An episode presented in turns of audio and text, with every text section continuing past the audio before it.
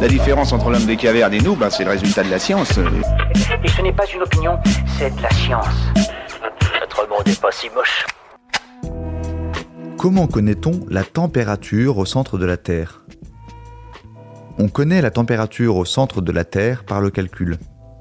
Lors des tremblements de terre, les capteurs ont révélé que le centre de notre planète est une masse de fer solide de 2430 km de diamètre, appelée noyau interne.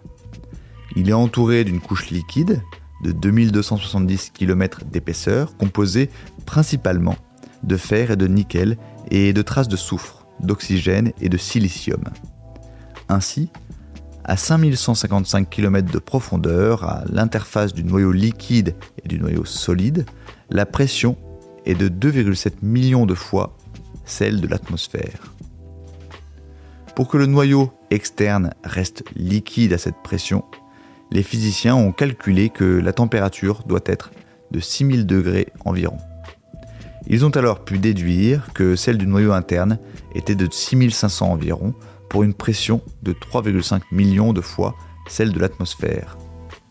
Enfin, ces calculs ont été corroborés en reproduisant les conditions de température et de pression entre des enclumes de diamants chauffés par un laser. Voilà. Il ne reste plus qu'à vous remercier de votre attention.